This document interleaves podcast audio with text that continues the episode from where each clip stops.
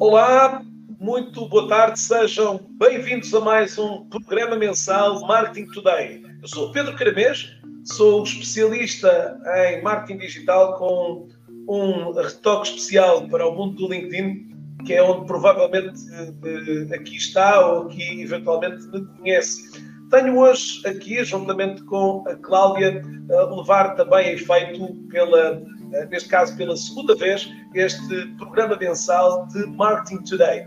Eh, estes programas tipicamente têm um convidado, que já irei passar a apresentar, eh, e este programa é, na maioria dos casos, também conduzido em inglês, pelo que os próximos 30 a 45 minutos serão colocados aqui em inglês e, portanto, mas os quais gostaria muito de contar com a sua participação aqui, seja para conhecer um bocadinho da história da nossa convidada de hoje, seja também para podermos aqui também participar ao longo deste programa e, quem sabe, poder uh, ganhar aqui ou habilitar-se a receber um livro autografado da autora que uh, convidamos aqui. Portanto, vou fazer este shift agora para passarmos para inglês e para podermos então dar início a este programa.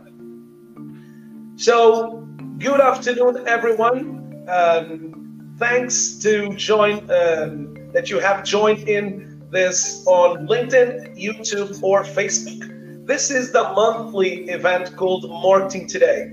Marketing Today is an initiative created by me and Claudia uh, to discuss the marketing landscape to a broader scale uh, by inviting people just like Jenna from different parts of the world, um, CMOs, speakers, brands, marketing leaders uh, that we want to learn more from.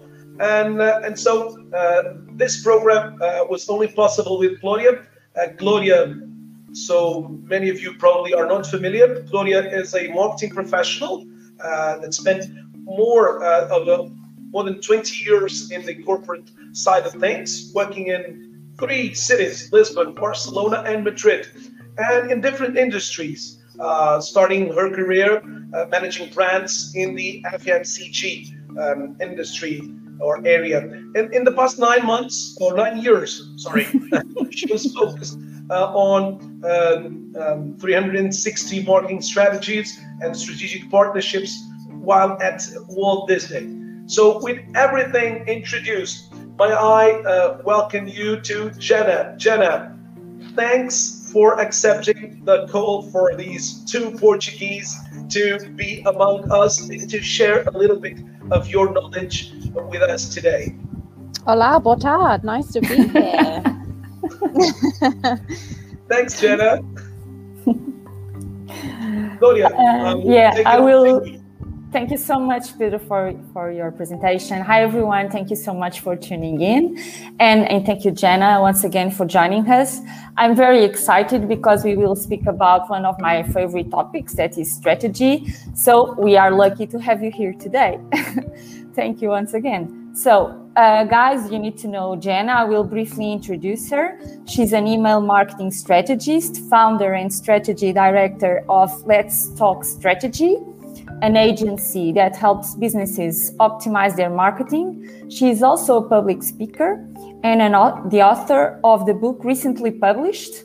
Yeah, since May, I believe, marketing strategy overcome overcome common pitfalls and creative effective marketing. And also a fun fact about Jenna: she lives in in uh, Portugal, so she knows a bit of Portuguese. So we will challenge her once in a while to speak a bit of Portuguese. and uh, yeah, and uh, you have to to practice. Uh, so Jenna, as, as Pedro says, said, welcome to our second session of Marketing Today, where we love to talk about marketing and uh, interesting people and industry industry experts.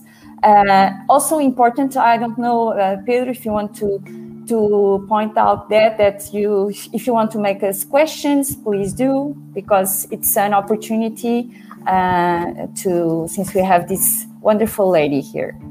Uh, jenna um, we want you to share your thoughts about marketing strategies but uh, also about your book. But before that I, I i'm curious how did you land in the marketing field Yeah, sure. So, um, yeah, thanks again for having me. It's a pleasure to be here. Um, I started marketing. I, I got a marketing degree, so I kind of went down that what's typically classed as a traditional route, and um, I did a, a business management and marketing degree, and it was within that that I really started to like the creative process of marketing and the planning and coming together and bringing campaigns together. Um, and then I, I, from then on, I was lucky enough to to get a job straight out of university. I joined a small company where they'd never done any marketing before, and it was just me. I was the marketeer. I did everything from um, optimizing their website to actually dispatching the campaign and, and actually using direct mail at the time and and printing off the letters and sending it all. And it was a really good way of seeing the whole process of marketing. Yeah, exactly. And I'm really getting to use all of the marketing mix, which is quite rare because you don't necessarily get that experience. Mm-hmm. And then from there, I've I've worked at multiple different companies from B2B large or wholesalers to uh, travel companies where I managed um, all of their um, online operation, e-commerce operation uh, for more than nine countries, and it it's through that that I really started to develop my interest in digital and move more into website optimization, SEO, PPC, and then eventually into email. And how I got into email was because everybody would talk about these channels like PPC and SEO and say how great they were and what revenue they were driving and no one would ever talk about email. Yeah. It's the poor. Like, yeah. and email was really delivering. And I'm like, I'm sitting in this team meeting and no one's talking about email. Why is email just in the corner expecting to do really great results and no one talks about it? And it's never a conversation when it was looking at budget split. It was always what paid advertising were we going to do? And I had this at a few places that I worked at. I worked at some financial companies, I then worked at um, bigger global brands as well, and it was the same. And it really started to pique my interest. And then I got an opportunity to join an email technology company, uh, head up their strategy department, and talk about email, both um, in the UK and across Europe. And it was from there that I was able to really see the results that email could deliver, but actually how underutilized and under resourced the channel was, and the results it's delivering, even bearing that in mind. Um, so that's my kind of real key interested area now is in email and email strategy. Jenna, the book, the book. After your experience comes the book. Um, what, was the i mean the, the, the book designed for? What, what are you thinking? Of course that's a sum of all your experiences um, previous experience but a book is a book.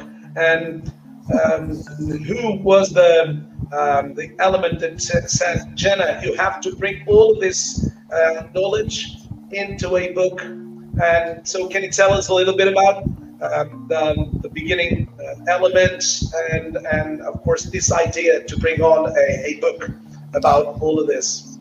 Yeah sure. So the idea for the book came about three years ago and it's taken a long time to write this book.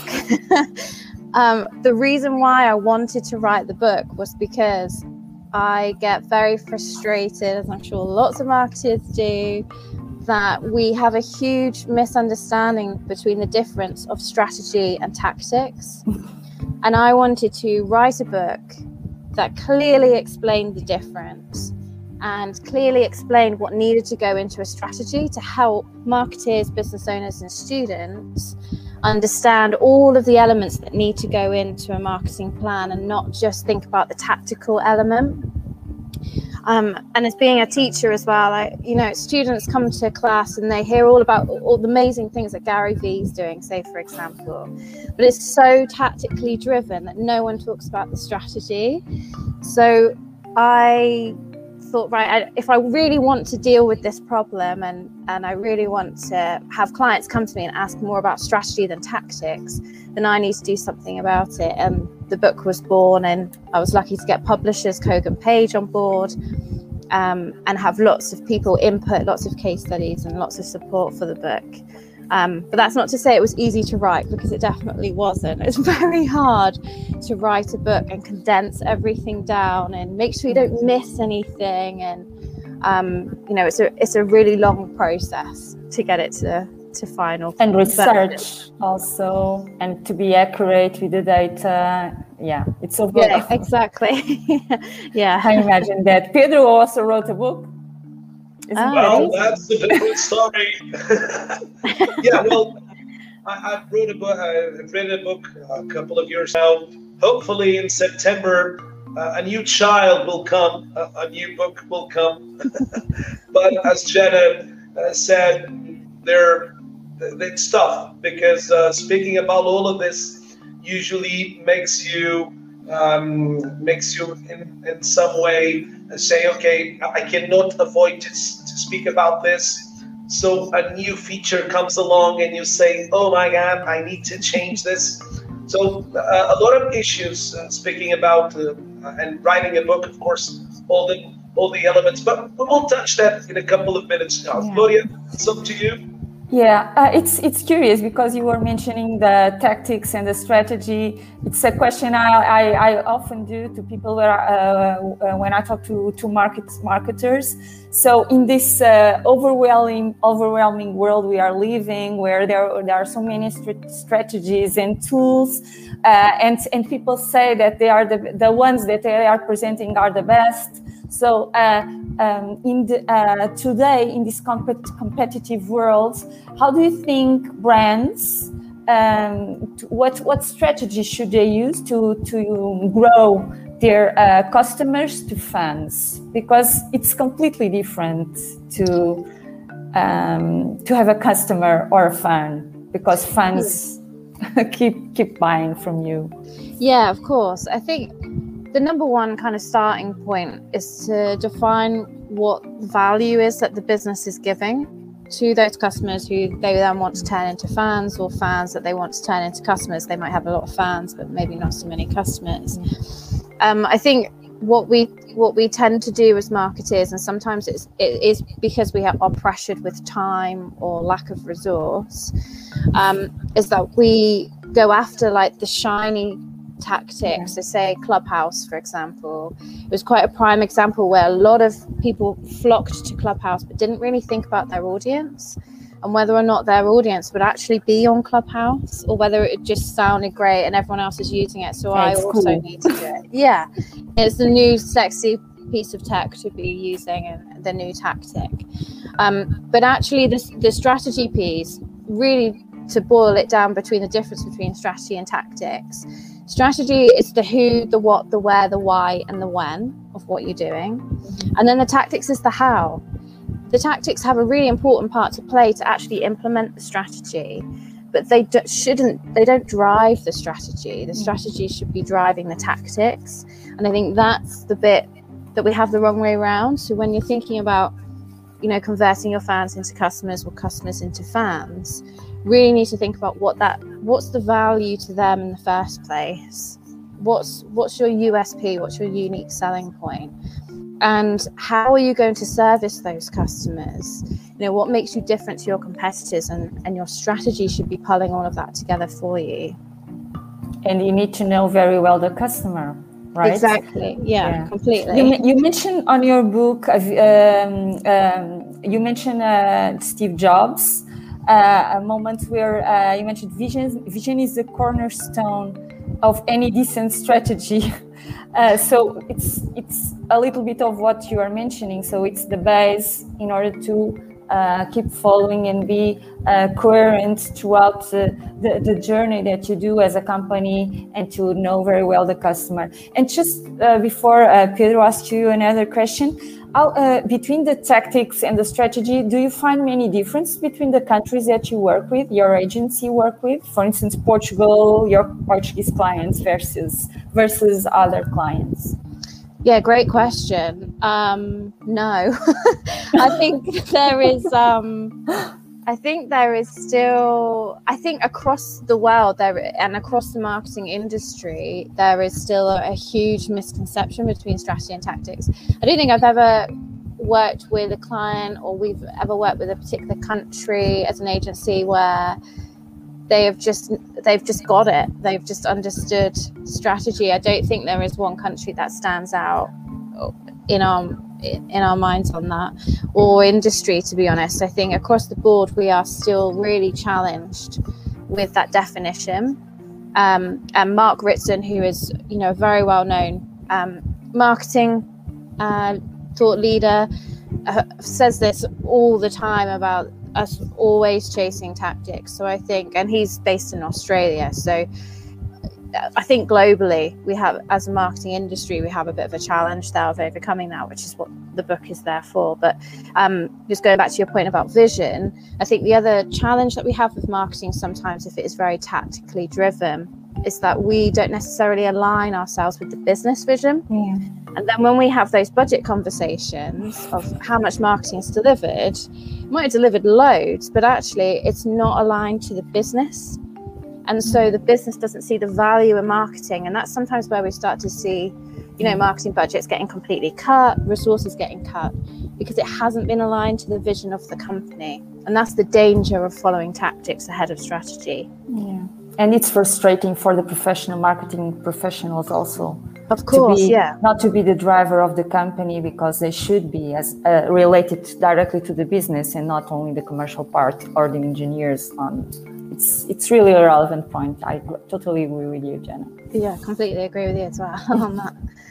Jenna, um, concerning the your writing process uh, to mm-hmm. deliver this book, your book is divided in ten chapters. Um, uh, can you guide us? Uh, what was your idea when you structured the book?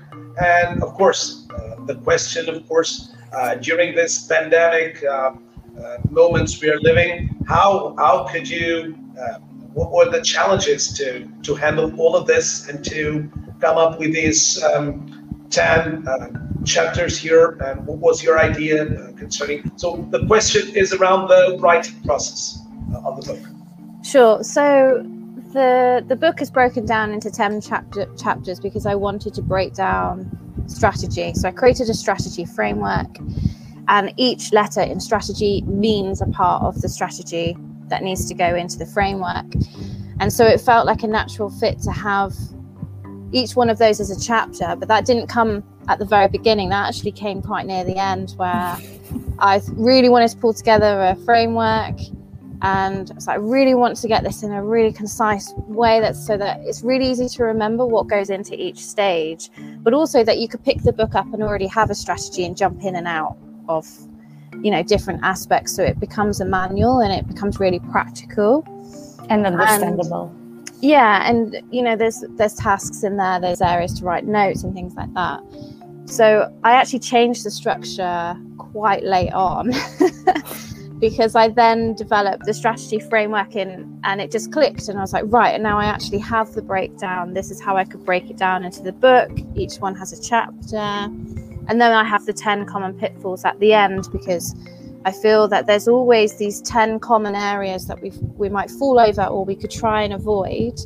And I wanted to have just a, a go to area where you could just jump to the back of the book as a marketeer and think, oh, actually, I'm facing that right now. How do I avoid or overcome this? Um, in terms of writing the book, I had numerous deadlines with the publishers, which um, was very the stressful. Worst enemy, the worst. Yeah, very stressful. A fr- it's a frenemy, a frenemy. yeah, it's good. To, it's good to push you to get it to finish the book, but yeah. it's very stressful, and it was very stressful during times of COVID. You might think, okay, COVID means that you know you've got a bit more time. A bit more time, yeah, but actually your head your head is not in the right place to be writing a book, and so I it's funny. I kind of went through a phase of you start writing, and you think, oh, this is okay. This is this is good. I can do this. And then you get about halfway through, and you think, I'm not sure I can finish this book. um, what am I doing? Why have I said yes? It sucks. I'm not going to make Being the done, deadline. Done that. Being done, done that. exactly. Been and there. then you and then you get feedback from the publishers and you're like oh actually it's okay i can keep going and then you get near the end and you're like i'm exhausted with this book i never want to look at it again i just want to get it finished and then it's out there and you think yes i've done that it's amazing so you kind of go through achievement. this whole yeah. yeah, you go through it's this whole roller, roller coaster. I think it's a roller coaster of, of totally. feelings. Um, totally. You, you at the beginning, you feel super, super excited, structuring everything, super energized, and then, well, seems like a big, a big mountain. You will say, "Oh my God, I'm not seeing the end of this." Yeah, um, definitely that. And in the book, I actually put in the objectives that I had to finish the book. So I actually I had a particular word limit minimum that I needed to meet, uh, meet. Um, but I could go over that to a certain extent with the publishers. And so I created a an objectives of breaking that down so that I could try and write so much a week because I'm running an agency at the same time. So pretty much all of the time I spent writing the book was at weekends. Yeah. Um, I was actually sat in my hammock in the garden, just switched off, music in, and just writing away. Um, and that for me was a good structure because it meant that I could tell whether or not I was going to hit the deadline or miss the deadline, or I might need a little bit more time you know, and and see how far you could get with that. So I actually created a, a plan and strategy to develop the book. Yeah. I've included it in the book. Of course. Naturally. Um, and that really helped me because I think without that, I would have, I could have just floated around for years trying to finish the book. You've got to have some structure to it. Okay, but you did it. you did it very well. So uh, I, I wanted to be a bit more uh, tactical now, if, you allow me. Being an email marketing strategist, um, I wanted to explore a bit more of that since it's one of the most powerful tools, uh, like you mentioned before, to communicate direct. It's an asset where you can communicate directly with your audience. So, uh, and also people. Uh, um, sometimes when you are building a, a, strategy of where where to spend the budget it's uh, mostly they, they they they put the eggs all they all put all the eggs on the same basket. So it's a, it's challenging to do the split of social media ppc as you were mentioning.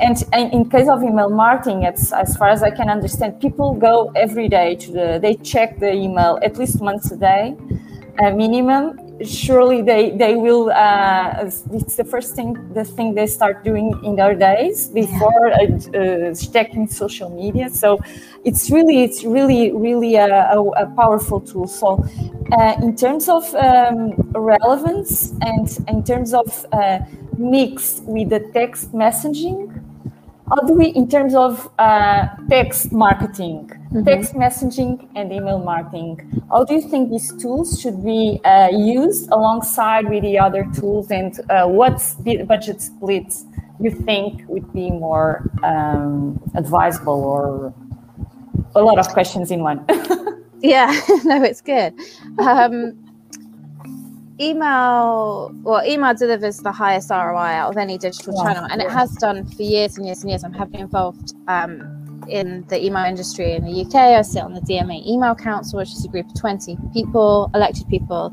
and we shape the best practice um, in the uk and then that, sometimes that's fed into europe as well and we have lots of conversations about that.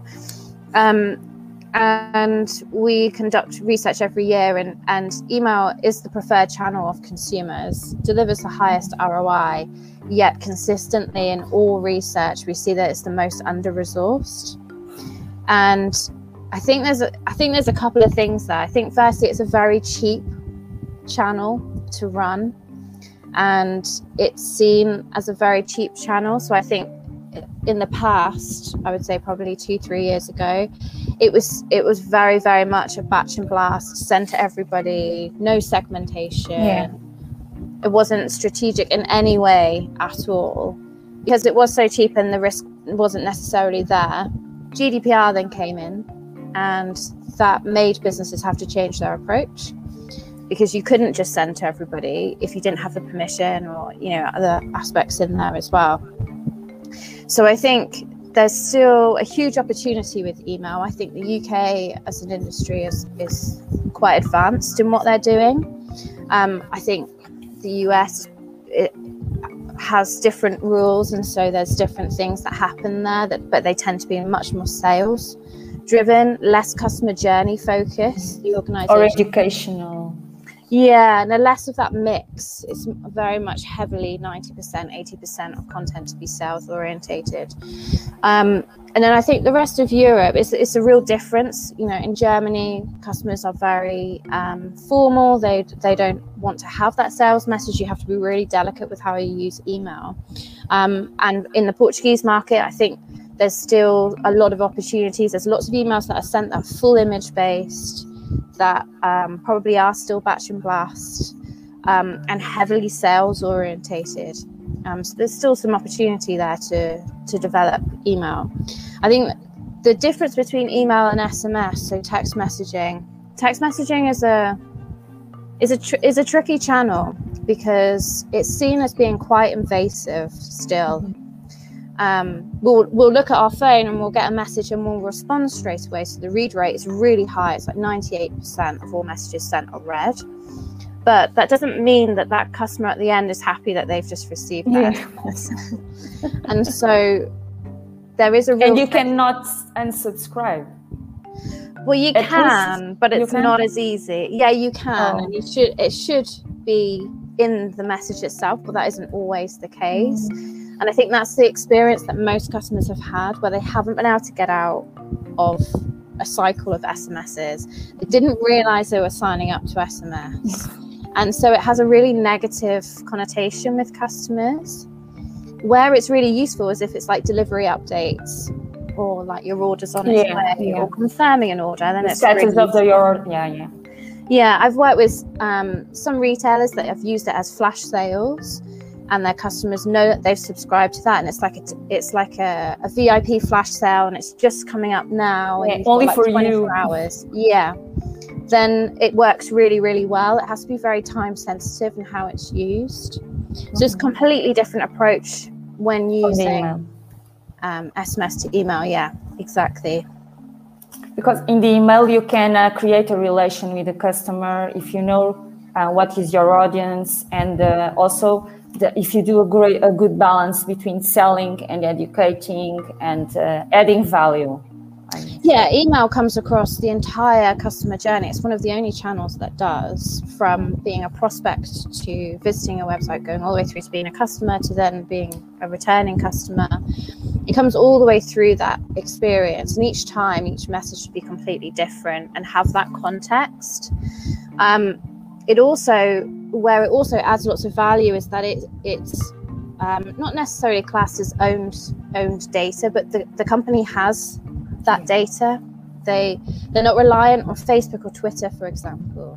They have that as part of their um, arsenal as a business. Yeah. And yeah. if a company is looking to sell their organization, they will get asked for the engagement rate and the list size of their email marketing because it's seen as an asset to a business. Mm-hmm which is very different to when you look at social media, yeah. where you might the have, algorithm. yeah, you might have fifteen thousand fans on on Facebook, for example. But if Facebook changed their rules tomorrow, yeah. that got that could be gone. And you're very heavily reliant then on on those technology providers and those tools. Whereas email is you control that as the business. And that makes it very unique. And I think that's why it's lasted all of this time. I had all of these new tactics it's still the one that's very consistent. Okay, okay. And um, I, I, have, I, have, curiosity uh, in a couple of things, uh, Pedro, before you moving on. In terms of the budget split uh, in, in, the in the digital marketing, what do you think it would be, or your opinion? It, it depends surely about B two B, B two C depends on the business, but uh, an average of what should be the, the split between the, the several media? Yeah, it really depends on lots of different things, yeah. there, like the industry, the customers, the company. Um, but I would say from experience, email never gets enough of the budget. Never. I've never seen it get enough of the budget, not once actually. And even with organizations that have invested in AI, for example. Yeah, and, yeah, and they've achieved amazing results. That still was un- underinvested in comparison to the other digital channels. So I think there's still there's a huge gap there for the value that email can deliver, even at this low budget level, to actually putting more investment in and, and driving even more value from email. Okay. I want to get back to the AI, uh, but Pedro. Okay, okay. The, the, the, curiosity moves moves us. So when Claudia is on curiosity mode, I will of course let her in. So the questions and interesting here. Um, Jenna, as this book is concerning around strategy, uh, who do you think should read this book? This book was thought um, to for a specific reader. Um, who do you think? Um, uh, are the uh, ideal people to, to read these? Only um, C-level executives or people on the on the trenches on the operational side should also uh, uh, check on the, the, book. Who do you think? Um, what, what, were you thinking when you were uh, writing the, the book? You probably have uh, thought about this, uh, as you said, the customer at first. So who should should read this? Yeah, exactly. This was my main focus to make sure that I actually have provided value to all of these people. So um, to business owners, marketers, so marketing professionals, students, anyone aspiring to actually use marketing or learning marketing, um, for teachers as well. Um, there's lots of frameworks and, and different methods in there to use, as well as case studies that are exclusive to the book. Um, and also entrepreneurs. So there's lots of startups, and, and, there's a huge growth of that now during COVID times. Um, for where they're not really sure where to start with marketing and they don't really know how to set objectives. It can act as a guide to help for that as well. So, a real broad range of, of people. Because now, sometimes women, the, the, usually, as you said, people really are more focused on the operational side of things, on the more uh, that end of the, and usually these topics, uh, they are believed to be or supposed to be theoretical, um, and and and sometimes, um, as you said, uh, one of the uh, the several pitfalls you you you spoke, you you identified ten pitfalls. Um, I don't know if you want to uh, stress stress out one or two of these pitfalls. So uh, probably the majority of professionals uh, watching us now will probably be identified with some of them. But usually, sometimes relevant to to hear about and to um, stress out all these ten um, pitfalls you you you wrote here. Um, so if you if you'd like to to to say one or two of them? So we will. Yeah, sure. Um, I guess one of the ones that I think, I mean, I've definitely come across a lot, and I'm sure lots of marketing professionals get frustrated with, um, is brand guidelines. So I worked with, and my agency were working with the marketing, um, a technology company, and we were actually their marketing agency outsource support. Um, and I was working as their marketing director, and we had a whole team of support there. And um, their branding was just so unorganized on every single in every single way that it was displayed it was displayed differently and um, this was a startup organization. So they'd gone through lots of evolution of branding. They brought in branding agencies. They spent lots of time, lots of money on branding.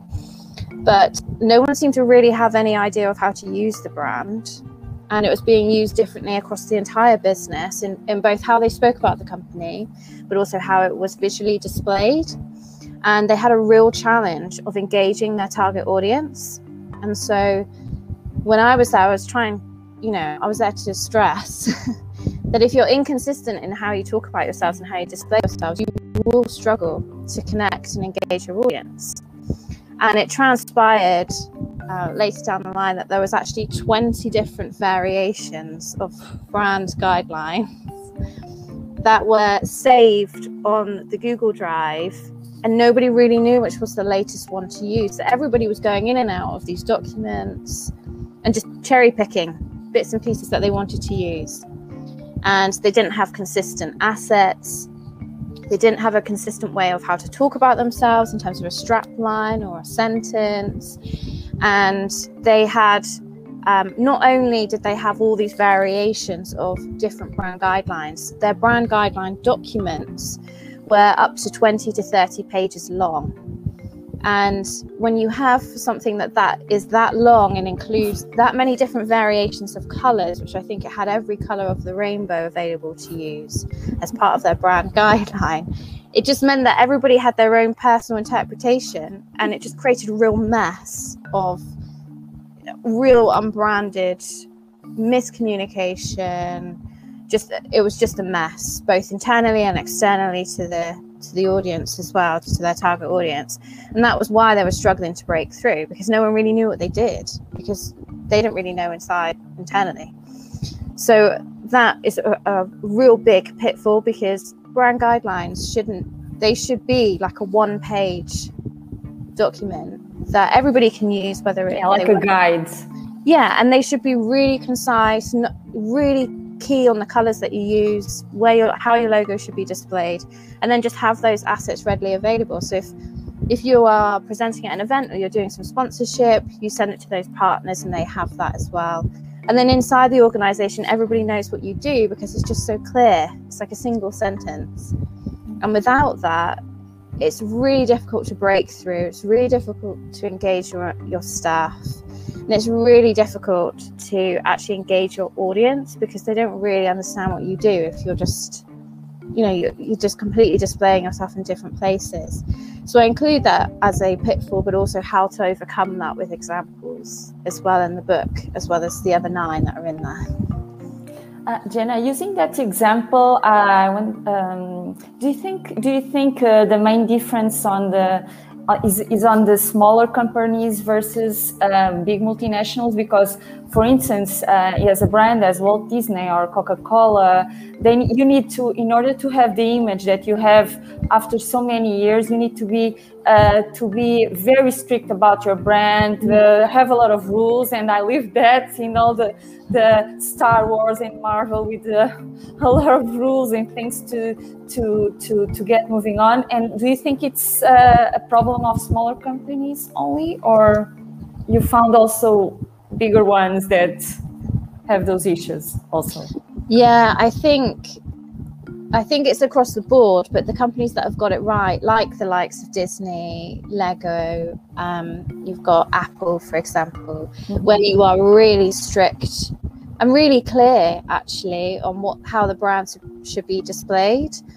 Then that is what the guidelines are there for. I think there's I've seen it across bigger organisations as well as small, where the the kind of thought is is that you bring in a, a branding agency in and it will solve all your problems for you.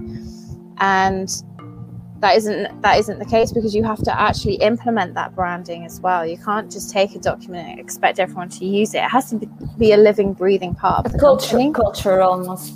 Yeah exactly. And it has to align again when we go back to that vision piece we were talking about earlier, it has to align to the vision of the organization as well mm-hmm. in how they're displaying themselves.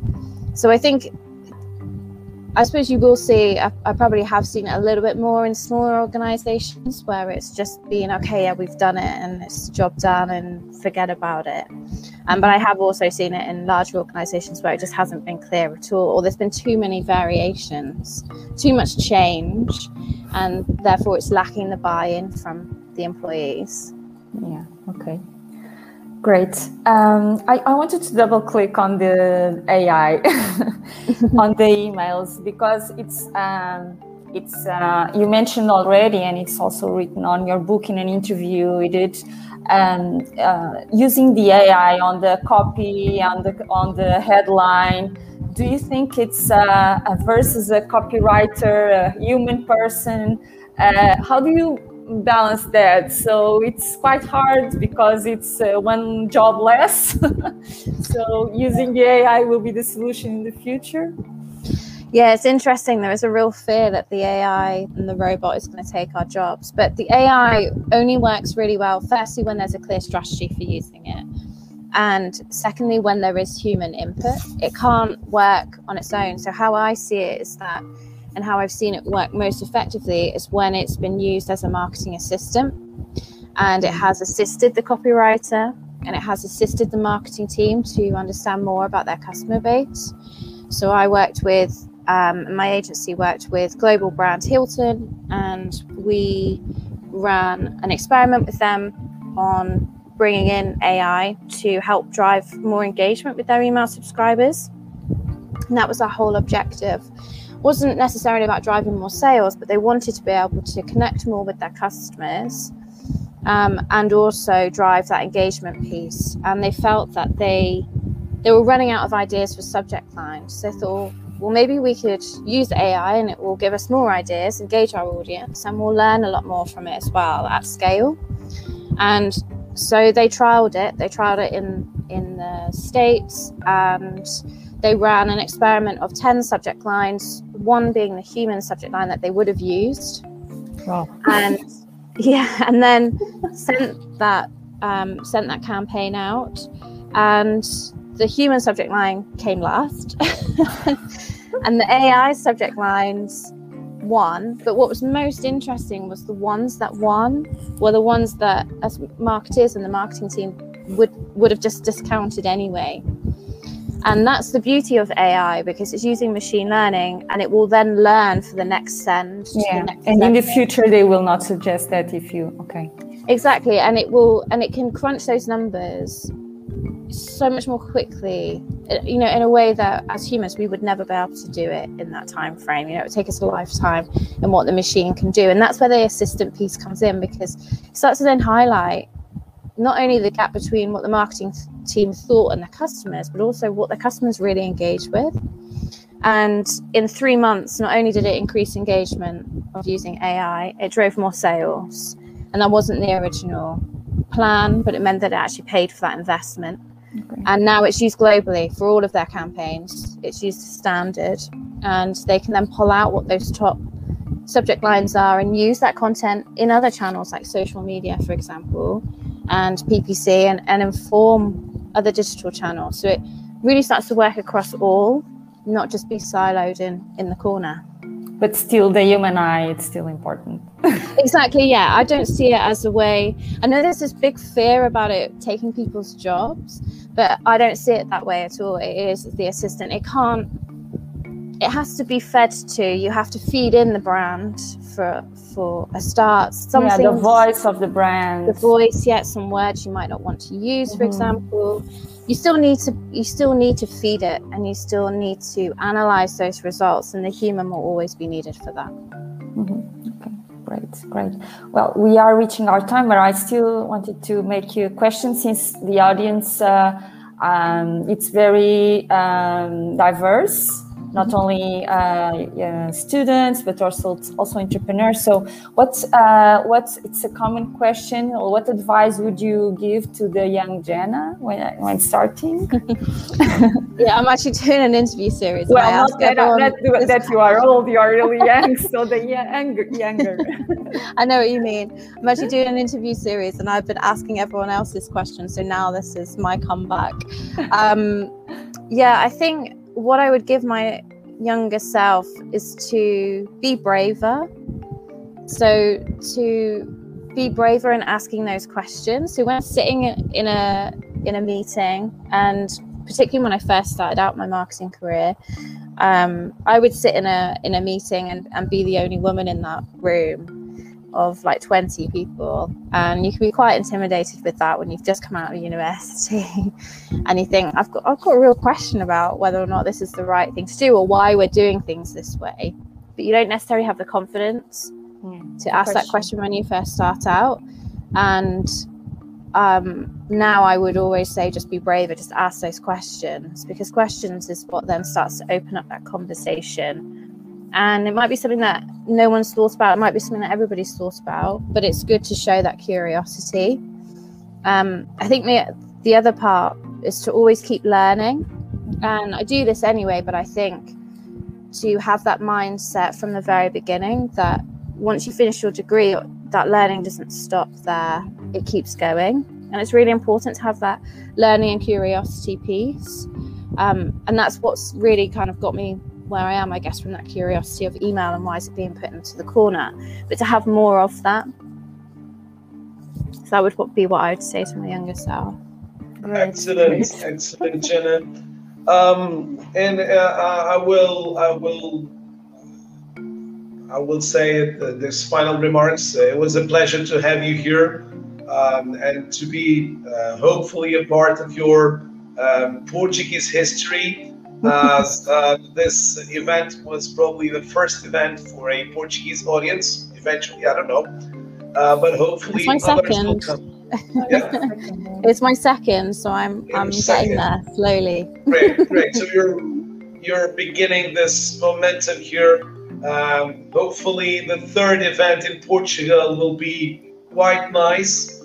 Um, was a, very inside joke here, but hopefully, your third event will going to be an outstanding event. Uh, all the outcome of it um, Claudia, I don't know if you want to well, uh, say the final ask, remarks, so we will Jenna. close with you. We will close mm-hmm. with you. Ask Jenna, how can people follow you? So you are active in what uh, media? In social media or? Yeah, so I'm on Twitter at Jenna Tiffany, on LinkedIn forward slash Jenna Tiffany, and available on, on my website as well.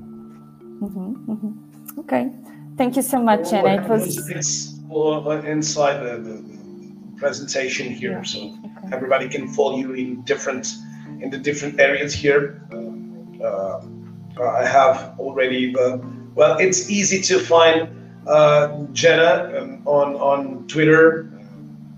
So at uh, Jenna Tiffany or um, also the LinkedIn, and so it will be easy for for everyone to follow along. Thank you. It was a really, really uh, treat to have this conversation with you. Thank you so much. I hope yeah, the audience also enjoyed it. Yeah, thank muito obrigada. Thank you very much. With muito obrigada, we will end the session now. I hope um, to see you, everyone, in um, next month uh, as me and Claudia will have another edition of this Marketing Today. Uh, so stay tuned for another guest from any part of the world who's coming here to provide them uh, relevant knowledge and uh, eventually um, we, will, we, we will have another amazing guest to to enrich your learning uh, your learnings also about the topics uh, around marketing so wishing you all the best and i will close now just wait just a little bit, my fellow colleagues here of the panel, as we will close the session. Bye bye. Beijing. Ciao. Ciao.